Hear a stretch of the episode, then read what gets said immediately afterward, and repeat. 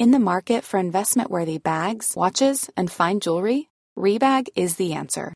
Rebag is a luxury resale platform where each piece is carefully inspected by experts to ensure quality and authenticity. Use Rebag to buy and sell finds from the world's top brands, including Louis Vuitton, Chanel, and Cartier. Head to Rebag.com and get up to 15% off your first purchase as a member with code REBAGNEW. Shop today at Rebag.com. That's R E B A G.com. And use promo code REBAGNEW for up to 15% off your first purchase as a member. I'm Sandra, and I'm just the professional your small business was looking for. But you didn't hire me because you didn't use LinkedIn jobs. LinkedIn has professionals you can't find anywhere else, including those who aren't actively looking for a new job but might be open to the perfect role, like me. In a given month, over 70% of LinkedIn users don't visit other leading job sites. So if you're not looking on LinkedIn, you'll miss out on great candidates like Sandra. Start hiring professionals like a professional. Post your free job on linkedin.com/people today.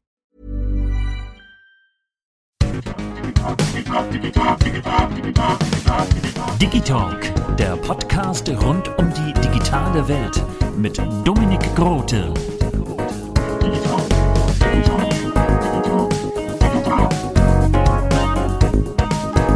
Darf ich dir meine Karte geben? Digitalk, der Podcast rund um die digitale Welt, Dominik Grote. Genau. Und das bin ich. Und heute habe ich den wunderbaren Jens Wawitschek zu Gast. Er ist Schauspieler, Sänger und Autor. Und ja, ich fange mal ein bisschen anders an als sonst. Ich war letztes, letztens mal wieder auf YouTube und habe ich mir ein schönes, ja, schönes Video angeguckt und zwar Worte nur Worte. Ich finde das Video einfach genial. und äh, das ist ja für die Leute, die es nicht wissen, aus der drei Fragezeichen Live-Tour Der seltsame Wecker. Ja, wie entstand das? Das ist ja gemeinsam mit deinem Kollegen Andreas Fröhlich. Mhm. Ähm, äh, ich weiß, dass Andreas und ich nächtens telefoniert haben und uns überlegt haben, äh, ach, das wäre doch eigentlich äh, irgendwie mal lange an, längst, also längst an der Zeit, dass man irgendetwas Schräges macht. Ähm, dass man das ein bisschen bricht oder etwas Unerwartetes auf der Bühne geschehen lässt. Und ähm, Andreas wusste, dass ich äh, gerne singe oder auch viel singe und er sagte immer, ja, aber er, er könne nicht so gut singen, also äh, was musikalisches wäre schon gut. Und dann meinte ich, ja, dann vielleicht irgendwas, wo einer mehr singen muss als der andere. Und wir kamen mehr oder weniger, glaube ich, gemeinsam dann auf dieses Worte nur Worte, Parole, Parole, Parole.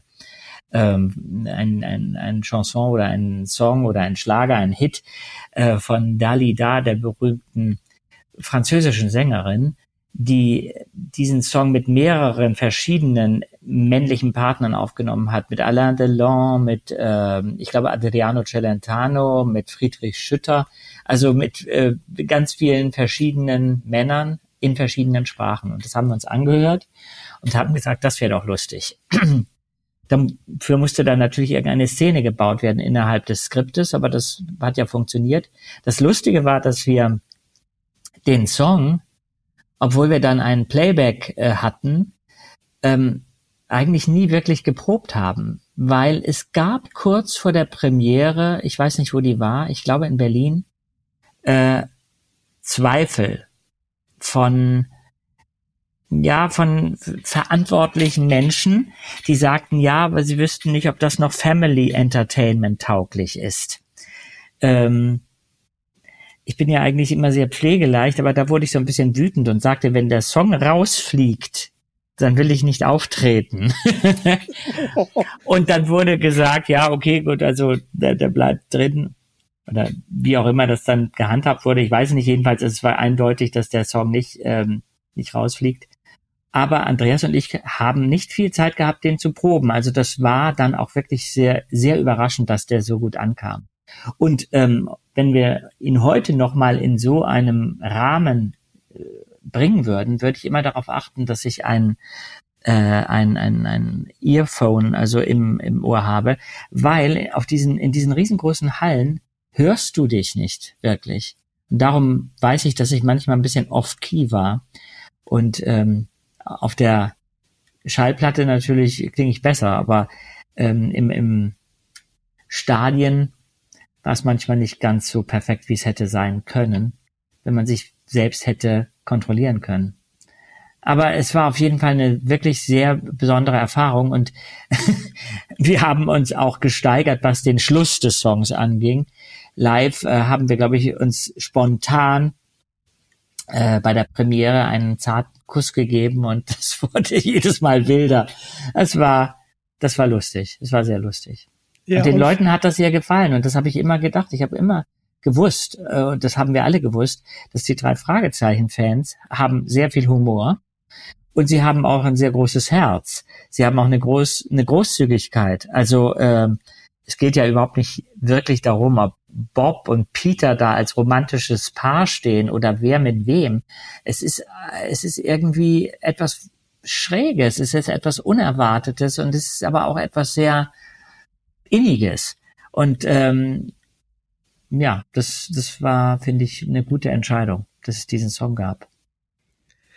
Ja, danke dir für diese ganzen Anekdoten. Es ist einer der unvergesslichsten, äh, gerade von den drei Fragezeichen Live-Touren. Und du hattest die Schallplatte angesprochen. Lieber Jens, äh, an die kommt man ja gar nicht mehr so leicht. Das stimmt, habe ich gehört. Die ist ausverkauft, oder? Ja. Die ist out of print oder also wie man, immer man das nennt, ja. Äh, ich weiß gar nicht, wie hoch die Auflage war, aber wir haben äh, auch äh, gesagt, das ist ein, ein, eine exklusive Angelegenheit. Wenn sie verkauft sind, sind sie verkauft. Wir haben kurz mal überlegt, ob wir nachpressen. Ich meine, das könnte man wahrscheinlich immer noch irgendwann machen, aber, aber eigentlich ähm, finde ich das auch gut. Es macht es natürlich sehr wertvoll und einmalig und exklusiv. Derjenige, der die CD oder äh, die Single hat, freut sich. Und es gibt's ja, wie gesagt, auch auf YouTube. Man kann den Song auf jeden Fall hören. Mhm. Und dann dieses Video auch dazu mit ja. der Kassette. Ja. Wie seid ihr eigentlich auf den Trichter gekommen? Das ist unglaublich, weil das gab es so noch nicht, glaube ich. Äh, das war, das war eine Idee des künstlerischen Teams, sage ich mal. Das, äh, da, da haben wir uns einfach drauf eingelassen und das war eine super, super Idee, dass man so einen Zeitsprung hinhaut, äh, hin, hinbringt, äh, hin schafft, ähm, also dass man uns quasi als Jungs sieht und dann die älteren Herren. Also das war, das war eine wunderbare Idee, ja. Aber das, das war nicht unsere Idee. Also wir haben uns dann darauf eingelassen und haben sehr viel improvisiert bei diesen Filmaufnahmen. Ähm, wir mussten un unglaublich viele Sachen einfach machen und das wurde dann kongenial zusammengeschnitten. Ja. ja. ich muss mein Glück mal versuchen. Ich habe leider noch keine Schallplatte von Worte nur Worte. Mm. Aber vielleicht habe ich irgendwann mal Glück. Ja, und dann, wie kamst du denn zu den drei Fragezeichen? Da bist du ja Peter Shaw, der zweite Detektiv. Mhm. Ich kam, ähm, ich war ja vorher schon ein Hörspielkind beim, beim Norddeutschen Rundfunk. Ich bin äh, mit elf Jahren zum NDR gestraxt und ähm, wurde dort aufgenommen beim Aufsatzfunk. Es gab sozusagen ein, eine Ausschreibung oder wie immer man das nennt. Also damals war das ja alles Casting und so in dem Sinne gab es gar nicht oder auch Casting-Shows. Das war ja in ferner, ferner, ferner Zukunft. Aber unser Deutschlehrer hat halt ähm, in der fünften Klasse gefragt, äh, ob es in der Klasse jemanden gibt oder mehrere gäbe, die Lust hätten, an demselben Nachmittag zum NDR zu gehen, also Norddeutschen Rundfunk in Hamburg und davor zu sprechen. Sie bräuchten Kinder für den Aufsatzfunk. Und da bin ich hingegangen. Ich weiß ehrlich gesagt nicht mehr, was mich da wirklich angetrieben hat. Irgendwas muss ich gespürt haben, dass das eine Chance wäre, weil ich eigentlich sehr schüchtern war und äh, obwohl ich mir so etwas heimlich gewünscht hätte, äh, habe ich es mir oft nicht zugetraut. Ähm, ich bin aber trotzdem hingegangen, wie ferngesteuert und habe einen Aufsatz in die Hand gedrückt bekommen und ähm, wurde dann genommen. Und dadurch, dass ich sehr viel dann beim NDR gearbeitet habe, kann man ja sagen, ähm, in Hörspielen, in Aufsatzfunk, in Schulfunk und so weiter und so fort, ähm, wurde Frau Körting auch auf mich aufmerksam, weil die meines Erachtens in regem Kontakt zum NDR war. Frau Körting, also Produzentin und Regisseurin von den Fragezeichen.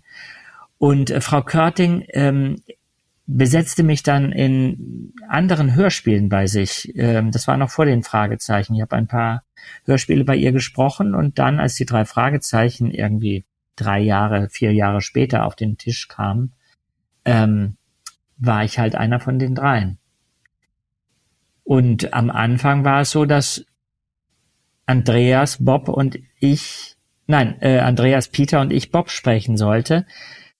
Und dann wurden wir noch kurzerhand am selben Tag ähm, umbesetzt, nachdem wir aber, ich glaube, schon auch ein paar Seiten aufgenommen hatten, weil Andreas behauptet immer, weil ich besser gelesen hätte als er und Peter in der Folge mehr Text hatte. Das glaube ich ihm nicht, weil das eigentlich nicht sein kann.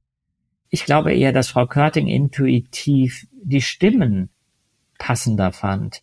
Äh, mich für Peter und Andreas für Bob. Und ich bin im Nachhinein auch sehr glücklich, dass das so gekommen ist, weil ich finde, Peter ist äh, die Figur, die am besten zu mir passt. Und äh, Alfred Hitchcock ähm, stand ja auch bei den drei Fragezeichen-Büchern unter mhm. anderem. Wie hast du ihn denn für dich entdeckt? Äh, ungefähr mit zwölf. Äh, ich erinnere mich, dass der erste Film, den ich gesehen habe, den Hitchcock inszeniert hat, das war äh, bei Anruf Mord und den habe ich gemeinsam mit meinen Eltern gesehen. Auf dem Sofa an einem Samstagabend mit Salzstangen vor mir und äh, Zitr Zitronenlimonade. Und der Film hat mich natürlich in Mark und Bein erschreckt. Ähm, aber darüber hinaus muss ich schon damals fasziniert gewesen sein von dieser ganz eigenen Ästhetik, die Hitchcock hat, die so ein bisschen unrealistisch ist. Der, der, der zeigt ja nicht die Welt, wie sie ist, sondern eher, wie wir sie uns erträumen oder wie wir sie uns in unseren Albträumen äh, zurechtschustern. Ähm, und diese Art von ganz eigener Ebene, die er aufklappt, die hat irgendwie zu mir gesprochen. Und dann natürlich die spannende Geschichte, die Farben, die Musik, die Schauspieler und Grace Kelly, die Schauspielerin im Mittelpunkt. Es gibt ja nur eine Frau in dem Film. Und äh, dieses Gesamtpaket, das hat mich einfach wirklich begeistert und das war wie eine Initialzündung. Und dadurch war der Name Hitchcock dann in meinem Kopf. Und immer wenn ein Film von Hitchcock im Fernsehen lief, äh, habe ich meine Eltern gebeten, dass ich den sehen darf und meistens durfte ich. Und ich habe dann auch angefangen, äh, Augen, Ohren aufzusperren, wenn es Bücher über Hitchcock gab. Also es gab sehr wenig Bücher. Es gab dieses eine Buch, das François Truffaut, der französische Regisseur, äh, herausgebracht hatte. Das war ein, ein langes Interview mit Hitchcock. Und das gab es äh, zu kaufen. Das habe ich gelesen. Da wurde mir erstmal klar, was für ein umfangreiches Werk Hitchcock geschaffen hatte. 53 Filme in ähm, quasi 50 Jahren, von denen würde ich jetzt sagen 49 Meisterwerke sind. Also das war wunderbar insofern, weil ich ähm, spürte, dass ich erst am Anfang eines langen Weges war äh, ich kannte ja vielleicht erst drei oder vier Filme von Hitchcock und da lagen noch so viele unentdeckt auf dem Weg. Äh, und das war toll. Das war quasi der Beginn einer langen Freundschaft. der Mann Hitchcock hat mich eigentlich relativ selten der hat mich nicht so sehr interessiert. Also die Filme haben mich interessiert. Ähm, aber ich bin nicht so jemand, der so daran interessiert ist, wie die Leute dann privat waren oder so weiter. Das ist, ich finde, das Werk ist meistens so ein, so ein selbstständiger, so eine selbstständige Nummer. Äh, den kann man, das Werk kann man dann meistens auch anschauen, ohne zu wissen, von wem es ist, weil das, das Werk spricht schon mal zu dir. Oder auch nicht.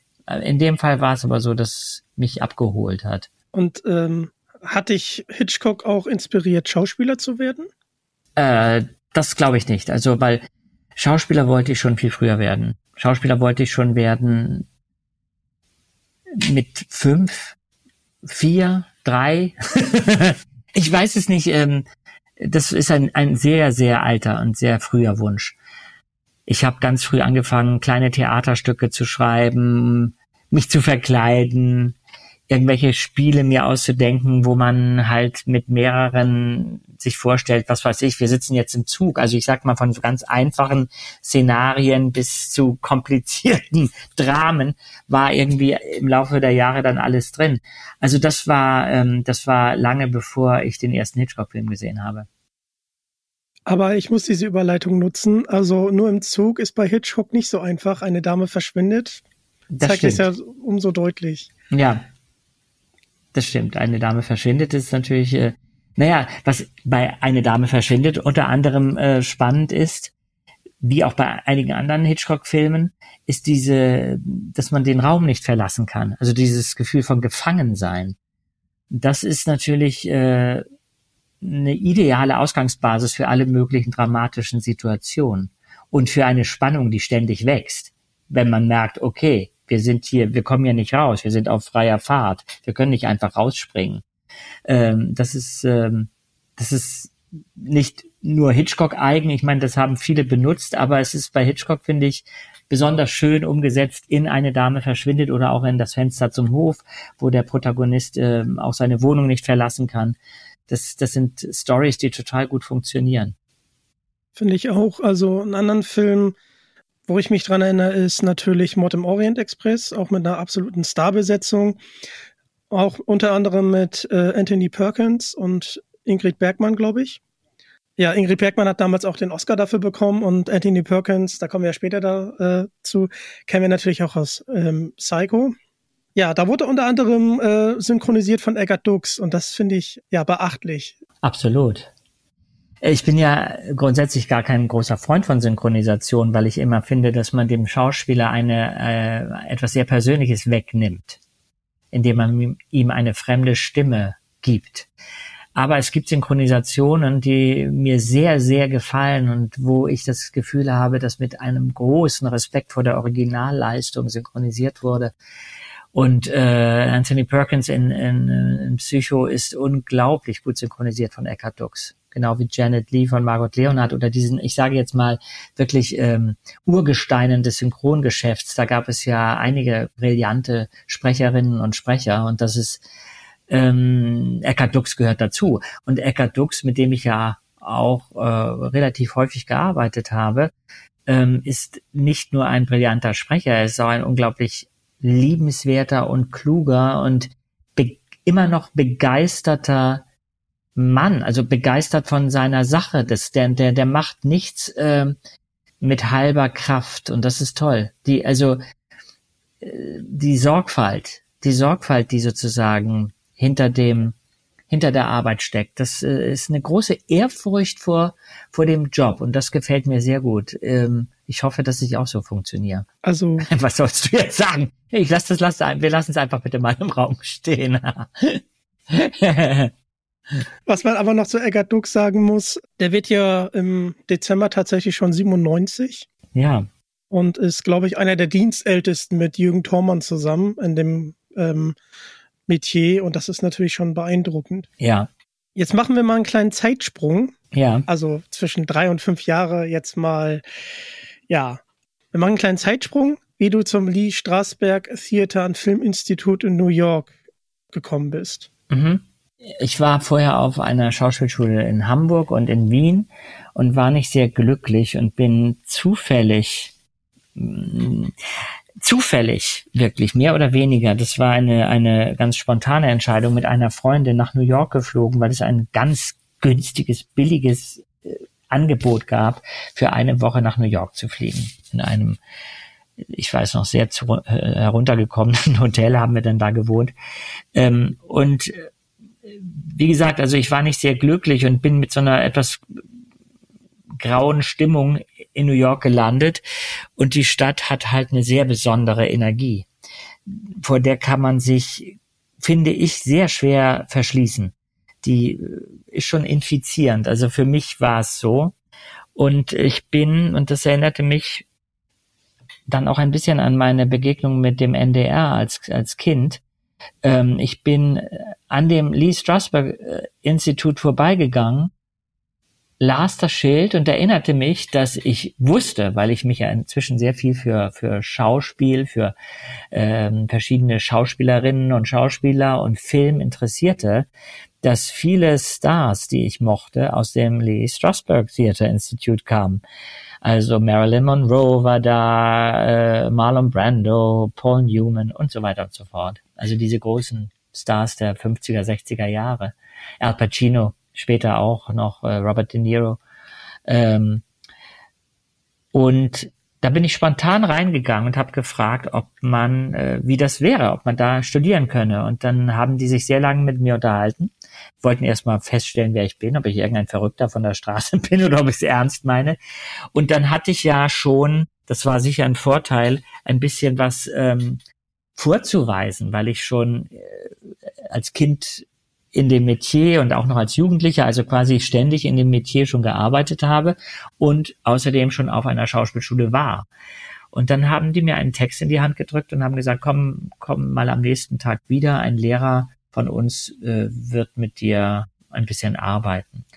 Und das hat dann gut funktioniert. Und dann hat man mir angeboten, da an der Schule zu studieren. Das konnte ich mir erstmal nicht leisten. Das äh, sind ja keine ähm, öffentlichen Schulen sondern Privatschulen, wobei ich immer zur Verteidigung sagen muss, die Strasbourg-Schule war eigentlich sehr günstig. Das kostete im Jahr, ich glaube, knapp über 1000 Dollar.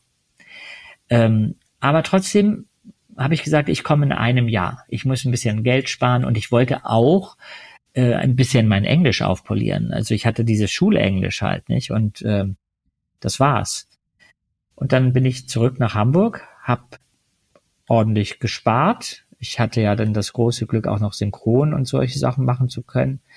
Und ähm, habe mich mehrfach in der Woche mit einer amerikanischen Studentin hier an der Uni getroffen, die mit mir Deutsch gesprochen hat und ich mit ihr Englisch. Also so eine Tandem-Verabredung. Äh, die sagte mir noch kurz, bevor ich dann nach New York äh, flog, und Jens, geh bitte nicht an äh, den Bahnsteig äh, in den U-Bahnen, weil also da werden im Moment gerade sehr viele Leute auf den Bahnsteig geschubst und äh, die Bahn rollt über dich. Also ich ging mit sehr viel äh, Manschetten nach New York. Ähm, ich kam auch in einem ganz ungemütlichen Januar äh, Monat da an. Es war eiskalt, ich hatte keine Wohnung, das war recht kompliziert, überhaupt irgendwas zu finden. Ähm, das, der Dollar war enorm hoch, astronomisch hoch. Also alles, was du sozusagen an D-Mark damals rüberbrachtest, schrumpfte zu einem Nichts zusammen. Aber das war alles überhaupt nicht schlimm. Das war eine tolle Erfahrung und ich habe da viel gelernt. Also nicht nur an der Schule, sondern überhaupt äh, im, für mich. Ich habe ganz wunderbare Menschen kennengelernt und äh, ich bin nie wieder ich habe mich hier nie wieder heim, heim, mich, wie sagt man, heimatlich gefühlt? Heimisch. Heimisch, das ist das Wort. Heimisch, ein schönes deutsches Wort, heimisch gefühlt. Ähm, das ist merkwürdig. New York hat mich so äh, gepackt, dass obwohl ich dann wieder kam, nach drei Jahren, äh, und äh, war das, das war sehr schwer für mich, äh, mich hier wieder zurechtzufinden, irgendwie. Weil die Energie in New York so eine ganz andere ist und das Tempo und auch vielleicht äh, so eine gewisse Unbedarftheit, äh, wie kommuniziert wird. Ich habe da zum Beispiel viele Nebenjobs bekommen, weil ich ja auch Geld verdienen musste, ähm, die komplett auf Vertrauensbasis funktioniert haben. Also man kannte mich eigentlich nicht, aber ich hatte Interviews, wie man es nannte, also Vorstellungsgespräche und dann haben die gesagt, ja, okay, wir versuchen das mal wir machen das mal eine Woche. Und es war auch so, wenn es nicht funktioniert hat, warst du nach einer Woche gekündigt. Aber das fand ich war irgendwie ein fairer Deal, weil man hat mir erstmal die Chance gegeben. Und wenn ich anfangen muss, für mich Werbung zu machen, das geht mir immer noch so, dann komme ich ins Stottern und denke, ja, ich meine, gerade in meinem Beruf ist es so, das hat sehr viel mit Geschmack zu tun. Ja, ob dir meine Stimme passt, ob dir passt, wie ich aussehe, ob ich, ob dir passt, wie ich über die Bühne gehe. Ähm, du bist immer in einer Art Abhängigkeit weil irgendjemand immer sagen kann, du kriegst den Job oder du kriegst ihn nicht. Ich meine, das ist in ganz vielen Jobs so. Ähm, aber bei Schauspielern oder Schauspielerinnen ist es oft so, dass du ganz schwer äh, sagen kannst, ja, aber ich habe das ja gelernt. Ähm, du, du das, da, da ist also Bürokratie hilft dir da nicht sehr viel weiter. Insofern finde ich diesen ganz klaren Deal. Du hast die Chance und wenn es mir nicht gefällt, dann lasse ich dich nach einer Stunde äh, oder nach einer Woche wieder gehen. Äh, den, den, damit konnte ich gut umgehen. Das fand ich gut. Ähm, magst du mit uns teilen, was du da so als äh, Jobs ähm, gemacht hast? Ähm, ich habe äh, also diese ganz typischen Sachen. Ich habe äh, im Kino gearbeitet als als äh, Platzanweiser und zwar immer die die Nachtschicht, weil ich äh, erst nach der Schule dahin gehen konnte und ähm, ja, das das war nicht unanstrengend, weil der die Voraussetzung dafür war, dass die gesagt haben, äh, sie können sich aber nicht hinsetzen. Können Sie gut stehen? Können Sie gut mit lang? Also die zwei Fragen, äh, die ausschlaggebend waren, waren für die Bewerbung, waren, können Sie gut stehen und können Sie mit Langeweile umgehen? Und beides stimmte, das waren die kritischen Punkte. Weil wenn du die Leute in den Saal gelassen hattest und der Film lief zwei Stunden, warst du nicht, war, war dir nicht gestattet, ähm, da reinzugehen und mitzugucken, sondern du musstest vor der Tür warten, falls jemand rein oder rausgeht. Ähm, und du musstest stehen. Also es war nicht erlaubt, dass man sich hinsetzte, merkwürdigerweise. Frage ich mich heute, warum eigentlich. Ein Stuhl hätte da gut hingepasst.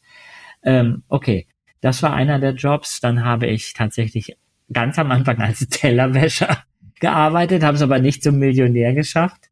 Und ich habe für eine Firma gearbeitet, Piker Productions hießen die. Die haben ähm, äh, so Dia-Shows äh, entworfen, also Präsentationen für verschiedene Zeitungen in New York, für die New York Times, für die Daily Mail. Die haben so Dias zusammengestellt und äh, ja, so wie Imagefilme. Und da habe ich zum Beispiel gelernt, inzwischen auch wieder verlernt, wie man Dias retuschiert und äh, ganz viele Sachen, von denen ich null Ahnung hatte und die man mir aber auch nur zugetraut hatte, weil, weil irgendwie sie mir vertraut haben. Das war das war toll. Dadurch hatte ich sehr unterschiedliche Erfahrungen und sehr unterschiedliche, auch in, ich habe in sehr unterschiedlichen Stadtteilen dann ge, gearbeitet. Ich möchte auch nach New York, wenn du das jetzt so erzählst. Ähm. Ja. Und heute ist es viel einfacher. Damals war es ein Riesenaufwand. Weißt du, damals flog man nicht mal eben nach New York. New York, äh, als ich da war, war keine sichere Stadt. Ähm, und wenn die Schule, also gerade wenn ich, wenn ich einen späten Job hatte, das bedeutete, dass die Nachtvorstellung, also ich kam manchmal erst nach Mitternacht aus dem Kino und wenn ich dann mit der, mit dem A-Train, weil ich wohnte nicht in Manhattan, das Kino war in Manhattan, ich konnte mir aber nur ein, ein Zimmer, also eine, ich sage wirklich Mansarde, äh, leisten. Nee, es war gar keine Mansarde. Mansarde ist wieder was anderes. Ich glaube, eine Mansarde ist unterm Dach. Ich konnte mir leisten, ein Bett innerhalb einer Wohngemeinschaft zu belegen. Und äh, diese Wohngemeinschaft war mit einem Jazzmusiker und der hatte im, Wohn im Wohnzimmer einfach eine Sperrholzplatte aufgestellt und dahinter war quasi mein Zimmer. Das fand ich nicht schlimm. Was ich weniger schön fand, war, dass ich halt immer nach Brooklyn fahren musste damals, nach der Schule oder nach der Arbeit. Und das war nicht schick damals. Das war nicht ungefährlich und es wurde ungemütlich ab dem Moment, wo du ähm, die Insel Manhattan verließest mit dem mit dem mit der Subway und äh, ja insofern heute weißt du flieg nach New York lass es dir gut gehen ähm, äh, ja also damals das habe ich erst hinterher begriffen, war es eigentlich relativ mutig. Aber dadurch, dass ich so naiv war und sehr genau wusste, ich will da an diese Schule, das war natürlich wichtig. Und mehr oder weniger waren alle in dieser Position. Keiner von uns hatte Geld, keiner konnte sich wirklich etwas leisten, aber alle von uns wollten was lernen. Äh, und darum war das, äh, war das überhaupt nicht schlimm, äh, auf so bestimmte, auf diesen Komfort zu verzichten, den ich aus Hamburg kannte. Ähm, aber heute, ja, ich glaube, es heute ist einfacher. Du kannst auch eben, weißt du, das ging ja damals gar nicht. Du konntest nicht übers Internet irgendwas planen. Ich kam hin und wusste nicht, wo ich wohnen würde, weil die Schule äh, kümmerte sich um nichts. Ich musste erstmal ins Hotel für eine Woche, natürlich in das Schlimmste von der ganzen Stadt, weil was anderes konnte ich mir nicht leisten. Und da musste ich die Zeitung, Zeitung durchkämmen nach ähm, Mitwohnmöglichkeiten und war erstmal geschockt, wie teuer das war. Äh, du für die, für die schlimmsten Sachen, also für die, dieses äh, Bett in Brooklyn bezahlte ich eigentlich genau so viel, wie ich monatlich zur Verfügung hatte durch die Halbwaisenrente, die ich bekam, weil mein Vater gestorben war. Dadurch konnte ich mir überhaupt diese ähm, Ausbildung halbwegs leisten. Und das, das Geld war weggefressen. Darum musste ich diese ganzen Nebenjobs auch machen. Aber das klingt jetzt so nach äh, Beklagen, das ist das Gegenteil. Ich finde das toll und ich habe das auch äh, damals überhaupt nicht als schlimm empfunden. Ich war vielleicht am Anfang ein bisschen geschockt, dass das doch etwas alles schwieriger war und ähm, du schon auch irgendwie das Signal bekommst, naja, du musst, hier, hier, da, hier wartet keiner auf dich. In New York ist voller kreativer und interessanter und viel begabterer Menschen, als ich es war oder bin äh, da wartet keiner auf dich. Und ähm, ich fand, das war eine gute Lehre. Also du musstest durchhalten und du musstest auch ein bisschen für deinen Traum kämpfen. Ich krieg richtig Gänsehaut, wenn du das alles erzählst. das ist ja aber auch schon ein paar Jahre her.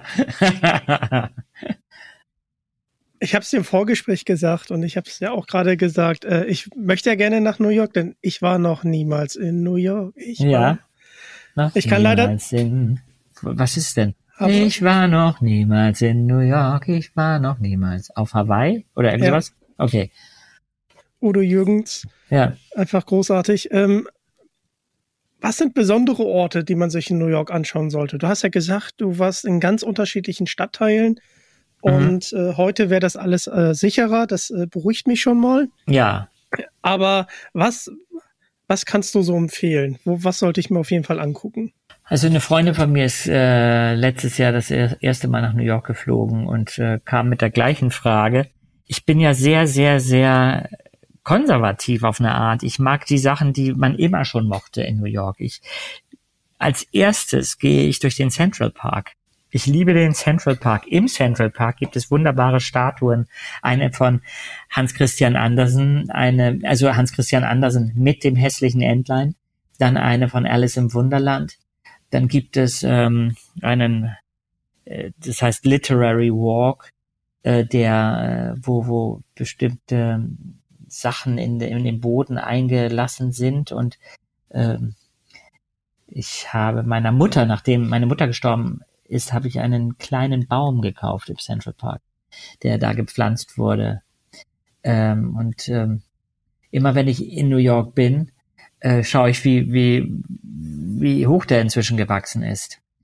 Ähm, ich würde auf jeden Fall in New York ähm, in die Museen gehen. Die Museen sind unglaublich. Da muss man unbedingt natürlich ans Wasser. Ähm, äh, ich weiß nicht, ob man unbedingt zur Statue of Liberty muss, aber man sollte zum Batter, Batter, Battery Park, ähm, um rüberzuschauen auf die Statue. Ähm, New York ist die ideale Fußgängerstadt und ich bin ja so ein passionierter Fußgänger. Also äh, ich finde, man kann einfach losmarschieren und sich die Stadt ansehen und Chinatown, ich meine, Chinatown in New York ist zum Beispiel komplett anders als Chinatown in London. Äh, Chinatown in New York ist wirklich äh, chinesisch ähm, und nicht nur eine Anhäufung von Restaurants, Greenwich Village, das alte Künstlerviertel am Washington Square Park. Es gibt so viele wunderbare Stadtteile in New York. Was noch gar nicht so alt ist, aber jetzt vielleicht auch schon wieder, ist dieser Highline Park. Da hat man eine alte U-Bahn-Strecke, beziehungsweise äh, bei uns würde es eine S-Bahn sein, weil sie ist über der Erde, ähm, bepflanzt und zum äh, zur Promenade gemacht. Du kannst quasi über diese, diese Gleise gehen und hast einen Blick auf die Stadt von oben. Und das ist, New York ist unglaublich fotogen und pittoresk und ich meine, diese ganzen, ich sage mal, Skyscraper aus den 20er Jahren sind ja nicht kalte Klötze, sondern architektonische Kostbarkeiten. Das Chrysler Building, das Empire State Building, das Rockefeller Center. Ich würde immer empfehlen, auf alle raufzugehen und von oben runter zu sehen und dann auch die Struktur der Stadt zu erkennen. Übrigens, deswegen liebe ich New York auch. Ich bin ja ein kompletter Orientierungsidiot. Ich kann äh, sehr schwer mich orientieren. Ich äh, habe große Schwierigkeiten mit links und rechts. Und New York ist ja durchnummeriert. First Avenue, Second. Und so geht's auch mit den Straßen. Im Village wird's ein bisschen kompliziert, aber in Brooklyn auch. Aber eigentlich kannst du dich sehr gut als jemand wie mich, äh, wie ich, kannst du dich sehr gut orientieren in so einer Stadt, weil sie so klar geplant ist. Aber das trifft sich ja gut, weil ich bin auch so orientierungslos. Ah, ja, da hast du keine Schwierigkeiten. Und auch Fußgänger tatsächlich. Das ist, das passt. Jens, das passt einfach. ja, ja. Gut. Du musst halt darauf achten, wie der Broadway verläuft. Der, der, der, der teilt so ein bisschen diese Nummerierung.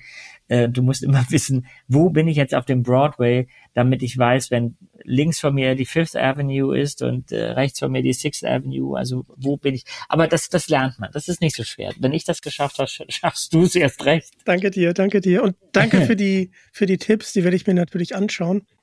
Ja. Und du hast gerade die Stadt angesprochen, die Stadt von Alfred Hitchcock, London. Mhm. Ich mag die Stadt sehr gerne. Ich meine, als Fußgänger kommt man zu den äh, Sehenswürdigkeiten relativ mhm. schnell hin. Ja. Aber was hat dich denn nochmal nach London verschlagen? Die Liebe. Oh. Die Liebe hat mich nach London verschlagen und dann hab ich, bin ich da geblieben. Also da geblieben, drei Jahre. Aber ich könnte mir sehr gut vorstellen, auch wieder nach London zu ziehen. London war auch eine Stadt, die ich toll fand. London hat ja eine ganz andere Atmosphäre. Ähm, das ist sehr irgendwie schräg, weil England ist irgendwie ein schräges Land, aber trotzdem unglaublich sortiert, also ordentlich. Ähm, also äh, Rituale gibt es halt, die mir sehr gut gefallen, die viel mit Höflichkeit zu tun haben. Das hat mir in London extrem gut gefallen. Man war sehr, sehr höflich. Ähm, und ja, und natürlich ist London auch, was Theater und Film angeht, sehr interessant und Museen und Kultur. Ähm, das waren die Sachen, die mich interessiert haben und wichtig für mich immer ein toller Park der Hyde Park mit der Peter Pan Statue. Ähm, ich, ich liebe halt Spaziergänge in Parks. Überall, wo ich meine Zelte aufschlage, muss irgendwie ein Park in der Nähe sein. Das ist wichtig. Ja, ich liebe London auch. Äh, was soll ich sagen? Ich war ja für ein Interview mal da. Äh, da habe ich Jan Harland interviewt, den Produzenten von Stanley Kubrick. Und ja. Äh, ja, die Stadt hat einfach was Eigenes. Aber ja. bezüglich Parks sind wir in Hamburg ja ganz schön verwöhnt, finde ich. Das stimmt, aber die Parks sind komplett anders. Ne? Ähm, ich finde, die Parks in, in London sind sehr gesittet. Die sind anders angelegt. Du merkst halt, dass da, du merkst halt diese Royalty, du merkst diese königliche Familie irgendwie im Land. Du merkst, dass es ein Monarchieland ist. Ähm, genau wie in Paris, ich meine, sowas wie die Tuileries oder Parc Monceau äh, oder Jardin du Luxembourg, äh, das sind einfach, die sind nochmal aus einer anderen Zeit. Und der Central Park, der hat sehr viel Romantik und der wird aber dann auch sehr wild. Das ist, äh, der Central Park ist sehr groß und den unterschätzt man. Ich weiß, dass ich einmal mitten im Winter von einer Seite zur anderen gehen musste und ich kam also ich bin auf der Ostseite reingegangen und kam auf der Westseite heraus und hatte Blut im Gesicht, weil der Wind so scharf war und so eisig kalt, dass der mir die Haut zer zerritzt hat. Und das finde ich ist ganz typisch für New York, was ich da teilweise an Unwettern, an äh, Hitze, an Regen, äh, auch an Wind erlebt habe. Das war ähm, hundertfach äh, extremer als, als hier in Deutschland. Ähm, und ich finde auch, dass die New Yorker an sich widerstandsfähiger sind als, als wir. Die sind ganz schön widerstandsfähig. Die sind ganz schöne Stehaufmännchen. Ähm, aber ich finde, ja, natürlich, ich wohne ja hier in Hamburg auch ganz nah am, am, an der Alster. ähm, also wo, wo man sehr schön spazieren gehen kann und wo es viele Bäume gibt, das finde ich eben großartig und da ist man schon absolut äh, privilegiert. Aber danke, dass du es nochmal mit dem Wetter angesprochen hast, dass ich das nicht so auf die leichte Schulter nehme. Nein, also wenn du im Januar hinfliegen willst, würde ich dir raten, dich warm anzuziehen. Das mache ich. Dann kommen wir mal zum Theater. Du hast ja ganz, ganz viel Theater gespielt. Und ja, aber wen oder was möchtest du noch unbedingt im Theater spielen? Hm, oh, das ist eine schwere Frage. Weil das hängt immer ein bisschen davon ab, wer oder was, vor allen Dingen wer, mir etwas anbietet und mit wem man arbeitet. Auch dann im Team. Mir ist zweimal in letzter Zeit lustigerweise das gleiche Stück angeboten worden und beide Male konnte ich es nicht machen. Und zwar, das wäre ein Musical gewesen, und zwar La Cage Voll. Und ähm, da gibt's ja diesen berühmten Song I Am What I Am. Und ähm, ich konnte es leider nicht machen. Das hätte mich gereizt, weil ähm, ich glaube, das wäre interessant gewesen für mich, das zu spielen. Ähm, ich könnte mir vorstellen, alle möglichen Sachen und welches Musical, wenn wir jetzt mal, mal beim Musical bleiben, ich sehr mag, was aber ich glaube in Deutschland kaum noch gespielt wird. Das heißt Der Mann von La Mancha. Das ist die äh, Bearbeitung der Don Quixote-Romane von Cervantes, wo dieser Mann im, im Mittelpunkt steht, der quasi in seiner Fantasie lebt und dem sich auch ein paar Menschen anschließen, die seinen Traumbildern mit ihm nachjagen. Und ich finde, das ist eine wunderbare Musik das ist eine interessante Rolle. Ich könnte mir auch vorstellen, gar nicht die Hauptrolle zu spielen, sondern den, der ihn begleitet, Sancho Panza. Das, das würde mich reizen. Ich lasse das aber äh, ein bisschen auf mich zukommen, sowas. Früher, also sage ich mal vor 30 Jahren, ja, vor 30 Jahren ist eigentlich genau, mit 28, ähm, ungefähr, ja, ähm, äh, wollte ich unbedingt 365 Tage im Jahr Theater spielen. Und ich habe diesen, ich sage mal, diesen äh, Bacillus immer noch in mir, aber ich möchte mich wohlfühlen in der Entscheidung. Es muss nicht die größte Rolle sein, es ist dann eher, ah, interessiert mich die Figur oder interessiert mich das Stück. Die Größe ist nicht so ausschlaggebend. Das ist eher das Projekt an sich. Ja. Da bin ich mal gespannt. Also auch Musical kann ich bei, bei dir sehr, sehr gut vorstellen, weil du einfach ein, ein super Sänger bist. Und äh, ja, ich habe tatsächlich mit äh, einer ganz, ganz tollen Sprecherin telefoniert, Heidi Schaffrath. Ja. Und äh, die hat mir erzählt, dass sie mit dir auf äh, einer Bühne stand und von der soll ich dich nämlich ganz lieb grüßen. Also Heidi und ich haben vor allen Dingen, Heidi ist wunderbar. Heidi finde ich toll. Und Heidi haben, und ich haben vor allen Dingen, ähm, also wir haben viel ähm, zusammen synchronisiert. Wir haben auch mal zusammen einen, einen Schulfilm gedreht. Da hat sie meine Mutter gespielt und ich ein aufgeregtes Kind, was irgendwie ähm, den Notruf rufen musste. Das ist sehr, sehr lange her. Aber wir haben vor allen Dingen immer sehr gute Gespräche auch über alle möglichen Sachen, die nichts mit dem Beruf zu tun haben, geführt. Und äh, ähm, es gibt ja so Menschen, denen begegnest du und da hast du sofort ein warmes Gefühl und bedauerst es eigentlich immer, dass man sich nicht häufiger sieht oder warum haben wir uns nicht längst schon mal verabredet und so. Aber es gibt so eine Verbindung, die dann nicht abreißt. Auch wenn man sich zwei Jahre nicht sieht, ist das sofort wieder da. Und äh, es freut mich sehr, dass, ähm, dass sie mich grüßen lässt und äh, bitte grüß sie ganz herzlich zurück, wenn du sie sprichst. Oder das mache ich. Ich werde sie ja äh, sehen, aber das verrate ich noch nicht wann. Okay. Und sie hat eine unglaublich junge Stimme. Das ist Wahnsinn. Also. Ja, absolut. Äh, und tatsächlich äh, erinnere ich mich, dass der einer der ersten Filme, die ich synchronisiert habe, ähm, der hieß Monsieur Papa, eine französische Filmkomödie mit einem Schauspieler Claude Brasseur, damals relativ populär, und Nathalie Baye. Nathalie Baye ist immer noch äh, unterwegs.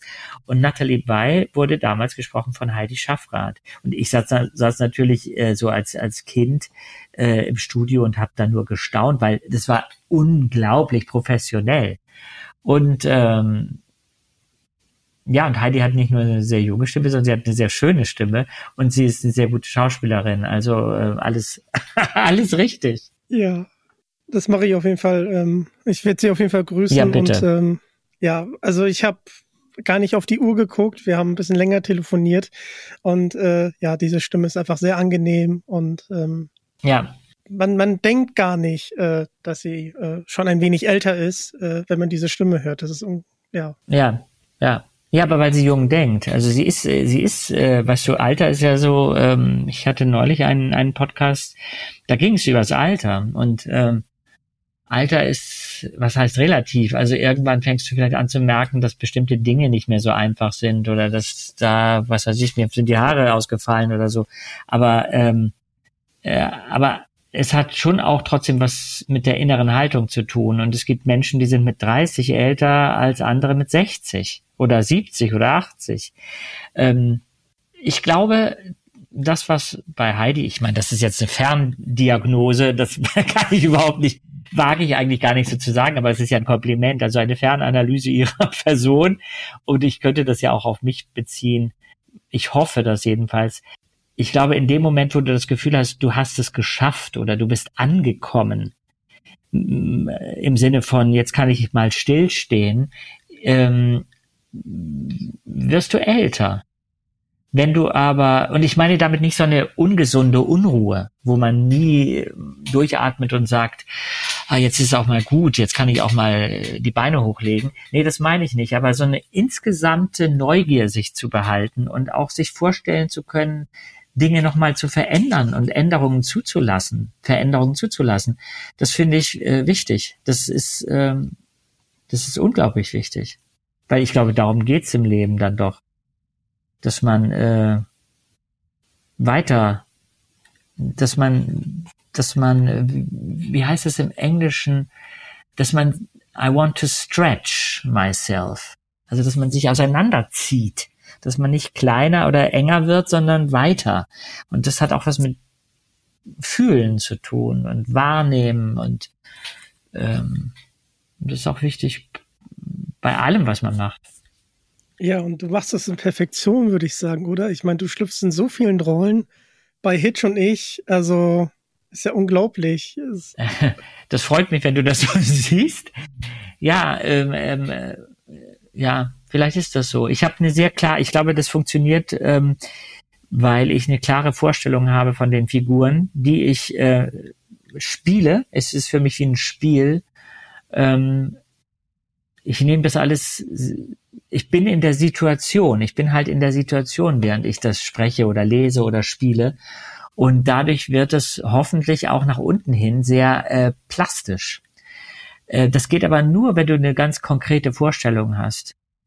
Und du musst dich entscheiden. Du musst dich halt, du musst dich entscheiden. Du kannst nicht andeuten. Du, du kannst zwar ganz minimalistisch spielen und Pausen machen und äh, ganz leise sprechen und so, aber es muss äh, hundertprozentig sein. Und das ist, deswegen sind diese Hitch und ich Abende auch niemals einfach so abgeliefert. Das ist für mich auch wirklich ein Theaterabend. Das ist, als ob ich einen Monolog halte. Und auf den lasse ich mich jedes Mal hundertprozentig ein, logischerweise. Das ist irgendwie auch, ist ja schließlich auch mein Beruf.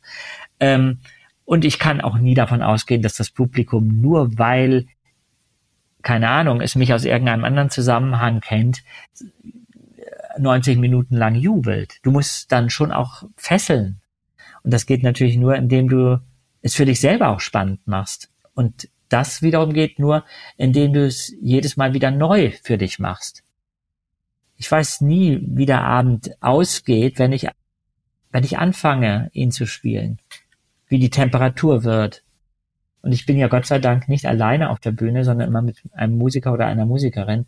Und diese Art von ähm, Austausch oder fast Symbiose würde ich es nennen, ist ja auch ganz wichtig. Auf jeden Fall. Und das ist, wie das im Einklang ist, das ist großartig. Ich habe dich jetzt schon mehrfach äh, sehen dürfen und äh, habe da auch ja eine tolle Begleitung. Silke, Claudia und auch Annie von Café Rocky Beach, äh, die mir auch Hitch und ich äh, so ein bisschen näher gebracht haben. Ja, Ähm, da soll ich dich nämlich ganz lieb grüßen. Also Silke und Claudia versorgen mich ja regelmäßig mit Keksen und ich versuche immer irgendwie höflich zu sagen, jetzt lasst es mal, ich muss doch auf meine Linie achten, Kinder. Aber äh, manchmal teile ich auch den einen oder anderen Keks und äh, ich glaube, äh, sie sie sind einfach um mein leibliches Wohl bemüht und das freut mich auch sehr. Vor allen Dingen sind es ja nicht irgendwelche Kekse, es sind unglaublich toll gestaltete Kekse und Annie macht das ja auch. Ähm, das sind ja Kunstwerke und immer in Bezug auf die Hitch und ich Abende oder auf mich in irgendeiner Form, das, äh, das finde ich äh, atemberaubend. Dito, Dito. Und äh, ich muss da meistens auch nichts mehr essen, also weil ich habe so Stimmt. tolle Kekse. Ähm, manchmal traue ich mich aber auch nicht reinzubeißen. Nein. Also Genau, ähm, ich habe auch, ähm, ich habe äh, irgendwann so lange gewartet, dann waren sie steinhart. Aber es waren halt, also man könnte sich einfach entscheiden, sie auch einfach liegen zu lassen und als als Objet d'art in seinen in sein äh, Bücherregal zu stellen oder wohin auch immer. Absolut. Ist schade, sie zu zerstören. Vor allen Dingen, wenn mein eigener Kopf drauf ist. Äh, als ich das erste Mal in so einen Keks gebissen habe, dachte ich, jetzt habe ich mir also selber den Hals abgebissen. Aber das ist ja dann auch vielleicht nicht so schlimm. Und nicht so schlimm. Ja, und du hast die Rollen gerade so ein bisschen angesprochen. Ähm, mir sind besonders die Butler in ähm, 39 Stufen hängen geblieben. Mhm. Du meinst dieses äh, leicht zurückgezogene Jawohl, Sir. Ja. Na, da sehe ich halt auch sehr genau einen, einen, einen Trans, einen, einen pergamentdünnen, schon leicht ergrauten und grau gewordenen Menschen vor mir, der sein Leben lang äh, als Butler arbeiten musste und ähm, egal was passiert, ob äh, die Mauern neben ihm einfallen, er würde immer die Form wahren und immer in der gleichen Höflichkeit sprechen. Also äh, das, äh, ja, die Butler sind nicht schlecht. Ja, und ähm, eine Dame verschwindet, die englische Dame die englische Dame, ja, die ist gar nicht so, die ist äh, geradezu ein bisschen eine Herausforderung, weil sie ja als sehr plappernd äh, beschrieben wird. Und wenn du die ganze Zeit so sprichst, ähm, mit dieser äh, äh, äh, Atemlosigkeit, ähm, kann das ja auch anstrengend sein. Nur ich dachte wirklich bei der Figur, also anstrengend zum Zuhören, äh, dachte ich, bei der Figur muss es sogar tatsächlich ein bisschen so sein. Erstens muss sie einen sehr starken Eindruck hinterlassen. Du musst in, im Nachhinein sagen können, ja, das war die, die so ein bisschen anstrengend war und auch so ein bisschen nervig. Ähm, und andererseits musst du trotzdem eine Stimme finden in dir, die auszuhalten ist über so einen langen Zeitraum. Ähm, wobei sie ja dann Gott sei Dank relativ schnell auch verschwindet. Äh, ja, die Damen, die Damen sind auch äh, immer ein Spaß. Ja, das ist also generell ähm, das ist ein kompletter Spaß und äh, mit der Musik, die ja. einfach perfekt im Einklang ist. Gerade bei Die Vögel habe ich es auch ähm, nochmal gemerkt, äh, was ähm, Musik eigentlich in einem auslösen kann. Mhm. Und äh, dann, ja. Und das ist auch für mich sehr, sehr interessant, weil ich muss ja diese all diese äh, Hitchcock-Vorlagen habe ich ja als Hörbücher eingeladen, äh, eingelesen, eingeladen ist gut, eingelesen. Ähm, das heißt, auf der Bühne siehst du ja keinen dieser Abende, ohne dass es diesen Abend nicht als Hörbuch gäbe. Nur ist das natürlich insofern ein Schummelpaket, weil ich auf der Bühne nicht Mani komplett bringen kann, weil Mani dauert als Hörbuch zehn Stunden.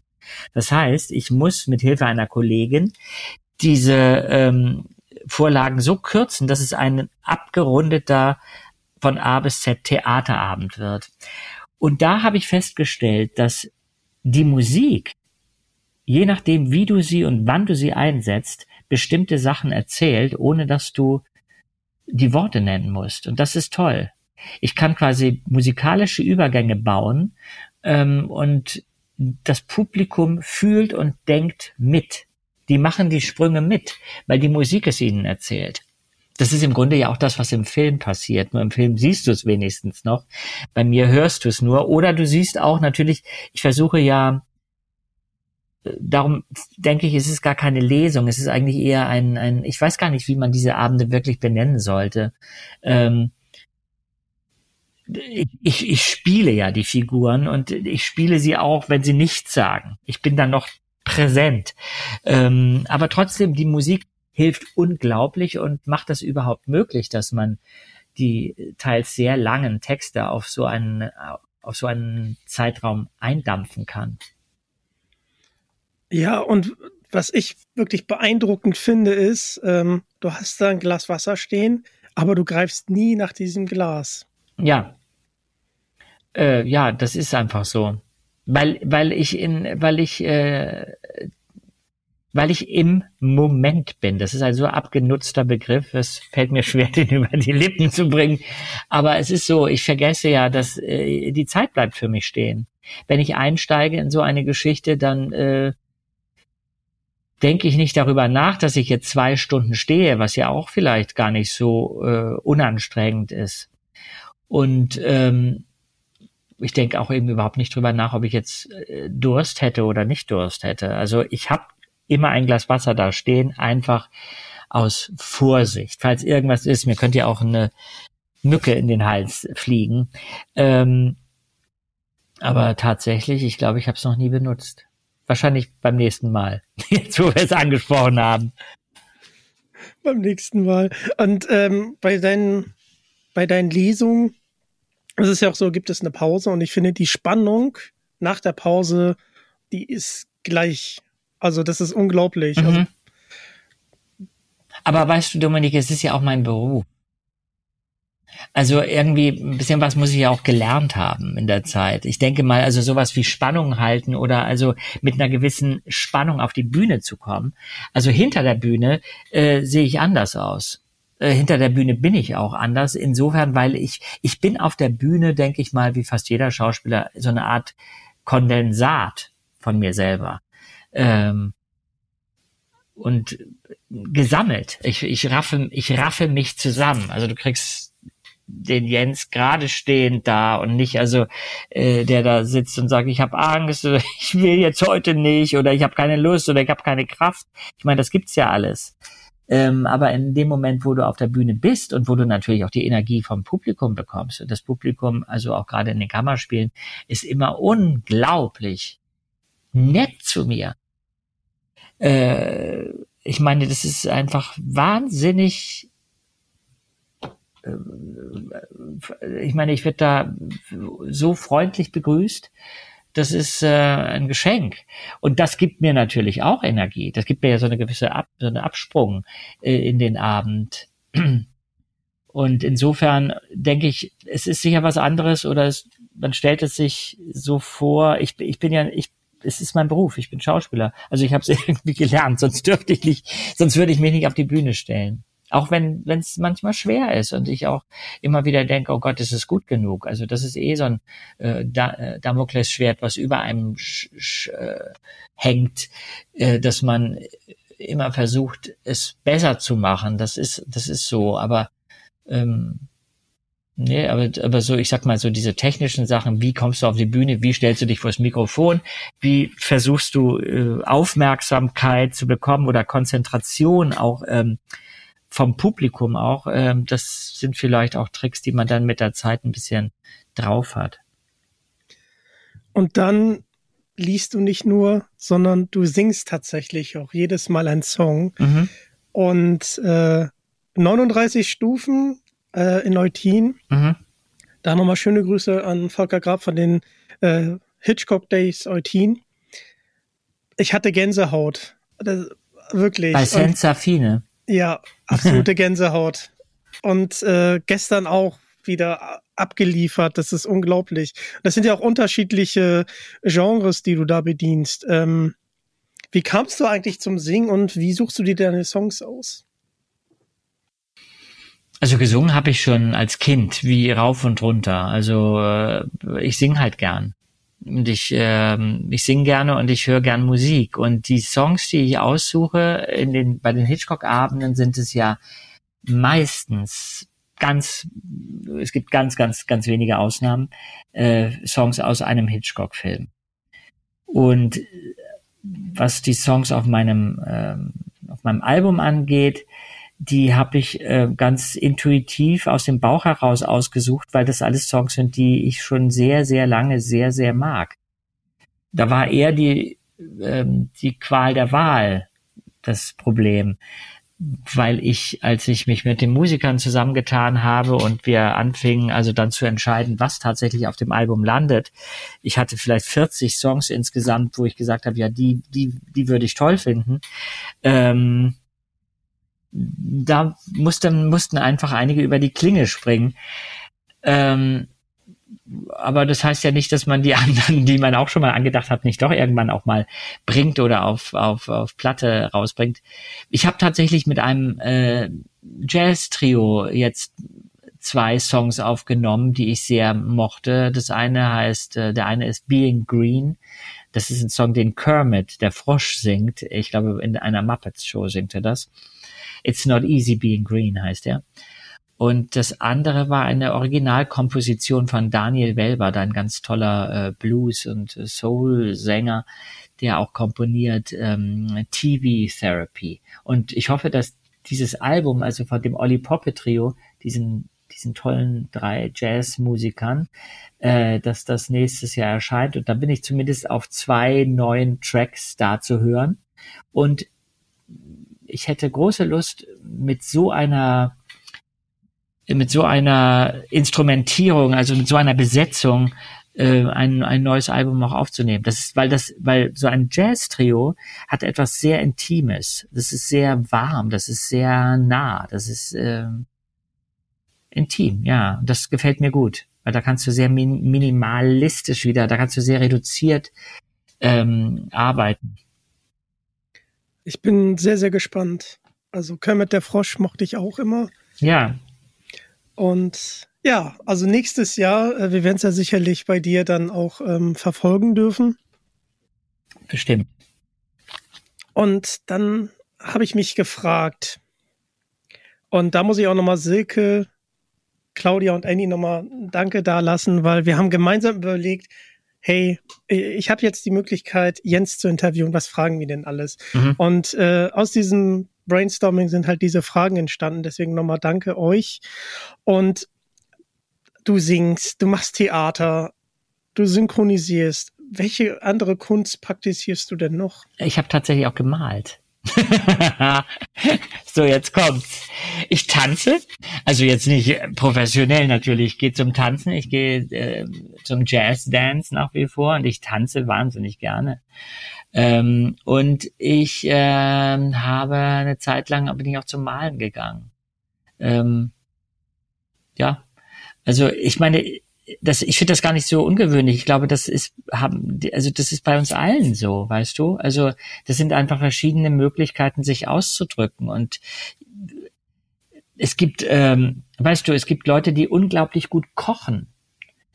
Ähm, wo ich, ich koche ganz gut, aber nicht wirklich gut. Und ähm, wo ich sage, das ist das ist Kunst. Ich hatte einen, ich habe einen Koch kennengelernt in einem Hotel, der, also ich aß da und der, der ließ mir ausrichten, dass er ein großer drei Fragezeichen Fan wäre und er wollte mich grüßen lassen und äh, dann habe ich gesagt, ja, dann soll er doch mal kommen. Also ich meine, das war ein sehr tolles Restaurant, ja, und dann kam er und und sagte er, also er findet das so großartig, äh, überhaupt so was, was ich so mache und was ich so kann. Und da habe ich gesagt, ja, aber jetzt mal ehrlich gesagt, was Sie da machen, das ist unglaublich. Das ist toll. Was Sie machen, Sie, Sie machen mich jetzt erstens satt, aber Sie machen mich nicht nur satt mit irgendwas, sondern das ist ein Kunstwerk, was Sie mir serviert haben. Ähm, und, und es gibt Handwerker, ja, ich bin handwerklich so unbegabt. Wenn äh, ich hatte neulich einen Handwerker hier, ich bin voller Bewunderung. Das ist eigentlich das Gleiche, nur ist es nicht dasselbe oder umgekehrt. Also du weißt, was ich meine. Ähm, ich mache halt das, was ich glaube zu können, und jeder ähm, sollte mit sollte mit. Ich finde, wichtig ist, dass du es richtig machst, also richtig mit vollem Einsatz, ob es dann gut wird oder schlecht, ist wieder ein anderes Thema. Aber mach es ganz, mach es nicht auf, mach es nicht halbgar, mach es mit voller Temperatur. Und äh, insofern finde ich es jetzt gar nicht so ungewöhnlich, dass ich da auch Lust habe zu malen. Also wir, wir haben alle so viel verschiedene, was heißt Begabungen, äh, Bedürfnisse, äh, vielleicht auch Talente, die man auf jeden Fall mal ausprobieren kann. Es tut ja niemandem weh. weißt du? Ja, einige können wunderbar Gärtnern, auch eine großartige Begabung, einen Garten zu gestalten oder die Blumen äh, zu, äh, zum, im richtigen Moment äh, zu beschneiden und solche Sachen. Großartig. Ich meine, Kinder großzuziehen, wahrscheinlich die größte Leistung überhaupt, wenn sie dann auch noch gut geraten und so weiter und so fort. Also, ja. Ach, schön. Ähm, könntest du denn mit uns ein paar Bilder teilen, die du mal gemalt hast? Ich höre hm. das zum ersten Mal. Ah, ich habe mal eins geteilt auf Facebook. Ich weiß nicht, ob ich das Foto noch finde. Ja, wahrscheinlich. Dann könnte ich es dir mal schicken. Oh, danke dir. Danke ja. dir. Ja, 53 Filme von Alfred Hitchcock, ähm, auch einige Dokumentationen. Aber ich weiß, das ist eine sehr schwierige Frage, aber hast du einen Lieblingsfilm von Nein. Hitchcock? Kann ich, ich kann dir quasi in den Satz hinein schon Nein sagen. Äh, es gibt einen Film, den ich gar nicht mag. Das ist Sklaven des Herzens. Under Capricorn, den finde ich langweilig, obwohl ich ihm immer wieder eine Chance gebe, weil er ähm, von einigen äh, Filmhistorikern oder Cineasten sehr geschätzt wird. Ich finde ihn einfach nicht besonders spannend. Und spannend, damit meine ich gar nicht die Handlung, sondern die Art und Weise, wie er erzählt wird. Ähm, welcher Film mir von Hitchcock gefällt, das hängt immer gerade oder besonders gefällt oder gerade mein Lieblingsfilm ist, das hängt immer an meiner Tagesform, äh, an der Stimmung, an der Lust, was manchmal möchte ich eher so die Tortenstücke, die die die großen Unterhaltungsfilme, die er gedreht hat, wie äh, Der Mann, der zu viel wusste oder Der unsichtbare Dritte. Manchmal habe ich eher Lust auf sowas ähm, kleines britisches wie eine Dame verschwindet oder die 39 Stufen. Manchmal möchte ich eher so ein psychologisches Drama wie im Schatten des Zweifels. Manchmal möchte ich die Komödie Mr. und Mrs. Smith. Manchmal denke ich, ach, ich hätte jetzt Lust auf das entspannte Alterswerk Familiengrab. Das ist äh, unterschiedlich. Spannend, spannend. Okay, jetzt eine Frage, die du nicht mit Nein beantworten kannst, auch nicht mit einem Satz. Mit welchem Film würdest du äh, jemanden an Alfred Hitchcock heranführen? Mit Psycho. Okay. Aber leider auch eine schnelle Antwort. Nee, mit Psycho, weil ich denke, Psycho ist einfach ein Film, der äh, einem, einem großen Publikum gefällt und einem großen Publikum, ein großes Publikum packt. Der ist äh, brillant erzählt, der ist äh, hat ein tolles Tempo, der hat eine unglaubliche Musik, der hat diesen wirklich ähm, äh, charismatischen Anthony Perkins in der in der Hauptrolle. Ähm, das ist ein Film, der in jeder Beziehung funktioniert. Und das ist vielleicht gar nicht mein absoluter Lieblingsfilm von Hitchcock, aber ich würde, wenn ich jemanden in das Hitchcock-Universum einführen müsste, dann würde ich sagen, äh, fangt mit Psycho an. Sehr gut. Und mit zwölf hast du ähm, den ersten Hitchcock-Film gesehen und dich immer wieder mit ihm befasst. Aber mh, hm, wie hast du das ganze Wissen denn recherchiert und gesammelt? Weil du hast ja auch ein Buch geschrieben. Das habe ich äh, mir über die Jahre angeeignet durch verschiedene Bücher, die ich dann immer mal wieder gefunden habe. Es war am Anfang nicht so einfach, weil es gab in Deutschland ähm, nicht viel Literatur über Hitchcock oder über Film per se. Und äh, das ist das eine äh, durch das Anlesen, aber vor allen Dingen natürlich durch die Chance, immer mal wieder äh, ein oder mehrere Hitchcock-Filme zu sehen. Und da ich ja jetzt nicht mehr 25 bin, sondern schon ein paar Jahre auf dem Buckel habe, hatte ich auch Zeit genug, äh, dieses Wissen ähm, oder diese Eindrücke zu sammeln. Und äh, ja, ich denke, das, das ist eine Frage der Zeit, bis man dann äh, die ganze Speisekammer probiert hat. Ja, und das Buch durfte ich ja schon lesen. How to Hitchcock, meine Reise durch das Hitchcock-Universum. Es ist ein tolles Buch. Und es ist so toll, dass wir das zweimal verlosen. Mehr dazu auf Instagram. Aber das Kapitel Der innere Kompass hat mich besonders beeindruckt und auch inspiriert, äh, meinen eigenen Weg zu gehen. Also danke dir. Und das ist toll. Das freut mich sehr. Und dann gab es etwas, was ja was ganz Besonderes für dich gewesen sein muss, weil du hast einen Nachlass erstanden von Doris Day. Ja. Ähm, was war es und ähm, was war drin enthalten? Äh, ich habe zwei ähm, Objekte aus ihrem Nachlass ersteigert. Und zwar war das einmal eine Brosche, die sie trägt in dem Film Lover Come Back, deutscher Verleihtitel Ein Pyjama für zwei. Und äh, das andere war eine Truhe, die sie offensichtlich in ihrem Haus stehen hatte. Eine in Japanrot angestrichene Truhe. Die beiden Dinge habe ich ersteigert und die Brosche, die hat mir in dem Film wirklich besonders gut gefallen, weil die trägt sie in einer Szene, in einer Gerichtsszene, wo sie Rock Hudson ähm, auflaufen lassen möchte und merkt, dass er eine Zeugin vorlädt, die quasi die Richter bezirzt und äh, Doris äh, kommt mit ihren ganzen Argumenten nicht weiter, trägt diese Brosche und jedes Mal, wenn sie sich aufregt, fängt diese Brosche unglaublich an zu vibrieren und wackelt quasi mit.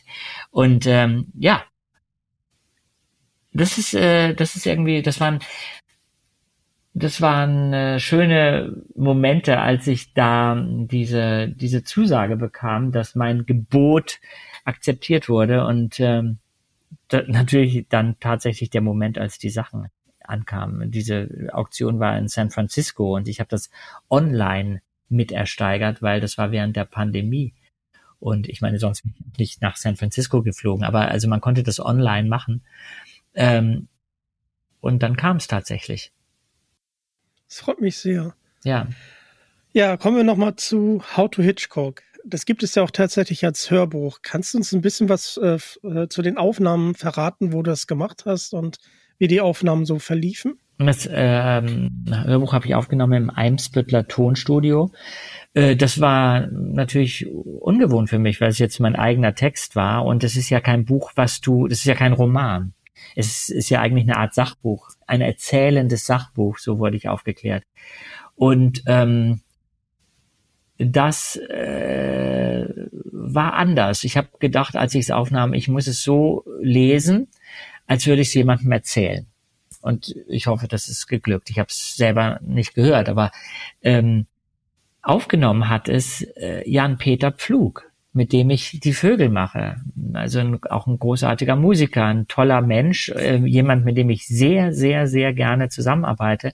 Und das war irgendwie sehr schön, dass wir das jetzt zusammen machen konnten. Ah, das ist schön. Ja, Jan-Peter Flug habe ich ja auch bei die Vögel ähm, erlebt. Ja. Sehen dürfen und erleben dürfen. Das ja. Ja, und auf deiner Webseite kann man ja auch sehen, du gehst ja mit dem Buch auch fleißig auf Tour. Ja. Und wir hatten sie vorhin angesprochen, Hitchcock Days in Neutin, da bist du am 20.02. Mhm. Was mich nochmal interessieren würde, Hitchcock Days, das ist mhm. ja schon der Name. Mhm. Ähm, wie hast du Volker denn eigentlich kennengelernt und was? Äh, Volker hat mich kontaktiert, aber das war vor den Hitchcock Days. Ähm, Volker hat, meines Erachtens ging es um äh, meine Hörbücher. Die Hitchcock-Hörbücher. Und ähm, da kam er nach Hamburg und interviewte mich für äh, eine Zeitung, für die er schreibt. Und so lernten wir uns kennen und irgendwie blieben wir locker, sehr locker im Kontakt und dann erzählte er mir irgendwann per Mail, dass er diese Hitchcock Days plant und ähm, ob ich da Lust hätte aufzutreten. Und das ist natürlich großartig. Ich meine, der, der, der Volker ist äh, bewundernswert, äh, was er da auf die Beine stellt und auch vor allen Dingen, wie, wie gut das aufgenommen wird und angenommen wird. Da gehört sehr viel Energie dazu, sehr viel Organisation, wahrscheinlich auch ziemlich Ärger, viel Ärger teilweise in der Vorbereitung. Also ähm, da bin ich voller Bewunderung. Ja, ich auch. Das habe ich ihm auch gesagt. Das ist Wahnsinn. Und äh, nächstes Jahr auf jeden Fall guckt euch mal die Hitchcock Days an, schaut euch die Lesung an von, von dir. Und äh, auf deiner Webseite steht ja auch, ähm, wo du überall bist. Also ja, da kann man es nachlesen. Und wer Lust hat, kann sich auch zum Beispiel bei meinem Newsletter anmelden. Dann ist man immer informiert, den ich alle zwei Monate äh, rausgebe. Ähm, aber ich habe mit der Hitchcock-Tour, ich habe sehr viele Termine, nicht nur in Kinos, sondern auch in Buchhandlungen. Und darüber hinaus, also diese Hitchcock-Tour bezieht sich aufs Buch. Und darüber hinaus habe ich halt weiterhin meine Hitch und ich Ta äh, Tage, wollte ich gerade sagen, Hitch und ich ähm. Die sind dann auch kreuz und quer in Deutschland. Kreuz und quer in Deutschland. Wir sehen uns ja meistens in Hamburg, ja. aber du bist ja überall unterwegs und das ist auch immer ganz schön, finde ich. Ähm, du kannst singen, tanzen, malen. Nein, ich kann äh, tanzen und malen, würde ich sagen, das ist ein absolutes Hobby. Das weiß ich nicht, ob ich das, das kann ich nicht. Das kann ich. Ich, ich kann Takt halten und ich kann Pinsel halten irgendwie. Aber nein, nein, nein. Also äh, mach mich nicht besser, als ich bin.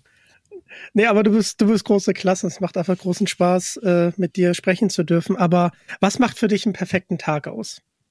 Was ist so, was machst du an deinem perfekten Tag? Na, also das kommt auch drauf an. Also wenn ich mir jetzt den perfekten Tag vorstellen würde, würde ich sagen, ein Tag, in dem, an dem ich nicht reden muss. Danke dir. Na, weil ich im Moment war gerade sehr viel rede. Und ähm, ähm, was ich wirklich genieße, ist, wenn ich ähm, einfach ohne Plan also ich äh, wohne ja auch mit halbem Fuß in Paris zum Beispiel, was ich total gerne tue. Ich gehe einfach vor die Tür und plane nicht, wohin ich gehe und komme irgendwo an.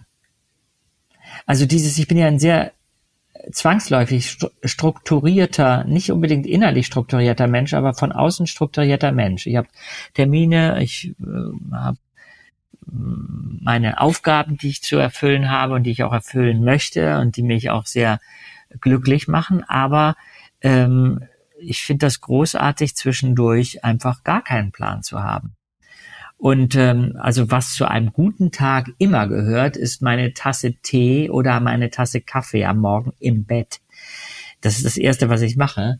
Äh, ich lege mich dann noch mal eine Stunde hin, egal wann ich aufstehen muss. Ich plane es immer so, dass ich zwei Stunden Vorlauf habe, weil ich unbedingt eine Stunde in Ruhe lesen möchte. Einfach lesen, nicht im, ähm, im Hinblick darauf, oh, daraus mache ich ein Hörbuch oder das muss ich als Hörbuch lesen oder das muss ich in irgendeiner Form äh, professionell verbraten, sondern einfach nur zum Vergnügen. Und das ist ein großer Luxus für mich morgens. Ja, das ist schön. Ähm, ich bin tatsächlich auch großer Teetrinker und äh, vielleicht kennst du kennst du das Eaton Place in Altona? Nee, ich habe drauf, ich bin davon dran vorbeigegangen, da war es voll. Ich äh, habe aber schon davon gehört, dass man äh, da auch äh, clotted, also Scones und clotted cream, also man kann einen richtigen High Tea da bestellen, oder? Genau, und äh, da musst du auf jeden Fall einen Tisch reservieren. Ja. Ähm, ich war tatsächlich gestern da, weil ich mich dann nochmal auf dieses Interview vorbereitet habe und äh, hatte da Lemon Grey, den kann ich dir sehr empfehlen. Der ist mit ah, Limonengras. Okay. Ja, klingt gut. Da ja, muss ich mal hingehen. Sehr schön. Und dann kommen wir auch so langsam zum Ende. Ja. Äh, du stellst im Savoy, das ist in Steindamm ja das Buch vor. Mhm. Äh, kannst du uns da noch mal ein bisschen mitnehmen? Das ist jetzt äh, Samstag, ähm, was uns da so erwartet. Also ähm, im Savoy, das ist ja quasi die Premiere der Buchpräsentationen, die ich jetzt äh, in den nächsten Wochen äh, in Deutschland machen werde, ähm, werde ich ein bisschen was aus dem Buch vorlesen. Dann habe ich ein Gespräch mit Manja Malz, das ist die äh, Kuratorin des Metropolis Kino. Äh, warst du eigentlich im Metropolis Kino jetzt am Dienstag? Äh, hatte ich leider keine Zeit. Ich nee, musste okay. noch was anderes vorbereiten. Alles aber gut. ich werde vorbeischauen, versprochen. Ja, du bist gut. Da. Nein, ich wollte gar, ja, ich wollte dich auch gar nicht prüfen. Ich, ich, ich fiel es nur gerade ein. Also ähm, jedenfalls ähm, werde ich da also ein bisschen sprechen, ein bisschen vorlesen, aber dann vor allen Dingen wird ähm, ein Hitchcock-Film gezeigt und zwar Vertigo und nicht nur irgendeine Version von Vertigo, sondern die 70 Millimeter Version. Das ist was sehr Besonderes, weil das ist ein Format, was nur noch sehr selten gezeigt wird, weil es nur noch sehr wenige Projektoren gibt, die das zeigen können. Und das Besondere ist, dass das Bild halt äh, besonders ich weiß gar nicht, wie ich es nennen soll, plastisch. Es ist einfach ein größeres Format. Und ähm, das, das, da bin ich selber sehr gespannt und sehr glücklich, dass ich das mal sehen darf. Weil das letzte Mal, dass ich diese Version gesehen habe, diese 70 Millimeter Version, war in London, als äh, Kim Novak und die Tochter von Hitchcock dabei waren. Das war eine Gala-Premiere, als Vertigo äh, Mitte der 90er Jahre restauriert wurde. Und das war, das war großartig und darum freue ich mich sehr, das nochmal sehen zu können. Dann werde ich natürlich anschließend auch Bücher signieren, hoffentlich. Und am nächsten Tag bin ich schon in, in Potsdam im Filmmuseum. Und da wird dann ein Stummfilm von Hitchcock gezeigt mit Live-Musik. Und so geht's weiter. Und in jedem dieser Kinos, in denen ich in den nächsten Wochen auftrete, äh, zeigen wir einen anderen Hitchcock-Film, unterschiedliche Hitchcock-Filme, manchmal im Original, manchmal in der Synchronisation.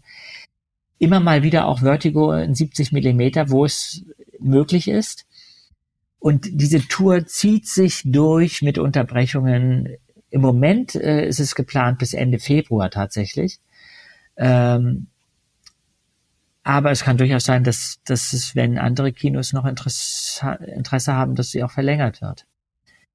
Ich bin sehr gespannt, äh, wie das wird. Ich, äh, das ist ja so ein bisschen so, als ob ich überall mein Baby präsentiere. Mhm. ich müsste eigentlich mit Kinderwagen reisen. Das Buch dann so ein bisschen äh, reingelegt. Wird. Ja, so ein bisschen stützen mit einem hohen Kissen. ja, schön. Ja, ich freue mich sehr auf das Savoy und danke dir, dass du dir die Zeit genommen hast. Es hat einfach viel Spaß gemacht. Das freut mich sehr. Ja, das war sehr, sehr, war sehr nett mit dir zu sprechen, Dominik. Vielen Dank. Danke. Auch wenn es nicht dein perfekter Tag gewesen ist. es hat aber weniger mit dir zu tun als mit, mit meinem Sprechwerkzeug. Dann schaut auf jeden Fall bei Jens bei Instagram vorbei und auf seiner Webseite. Ihr habt ja gehört, er ist fleißig auf Tour und schaut, wo er da in der Nähe ist. Und ja, ihr wollt noch mehr von Digitalk hören, dann schaltet nächstes Mal gerne wieder ein, folgt diesem Podcast und folgt mir auf Social Media, um nichts mehr zu verpassen. Das ist der Weg. Danke, dass ihr Teil davon seid und damit bin ich raus. Tschüss. Tschüss.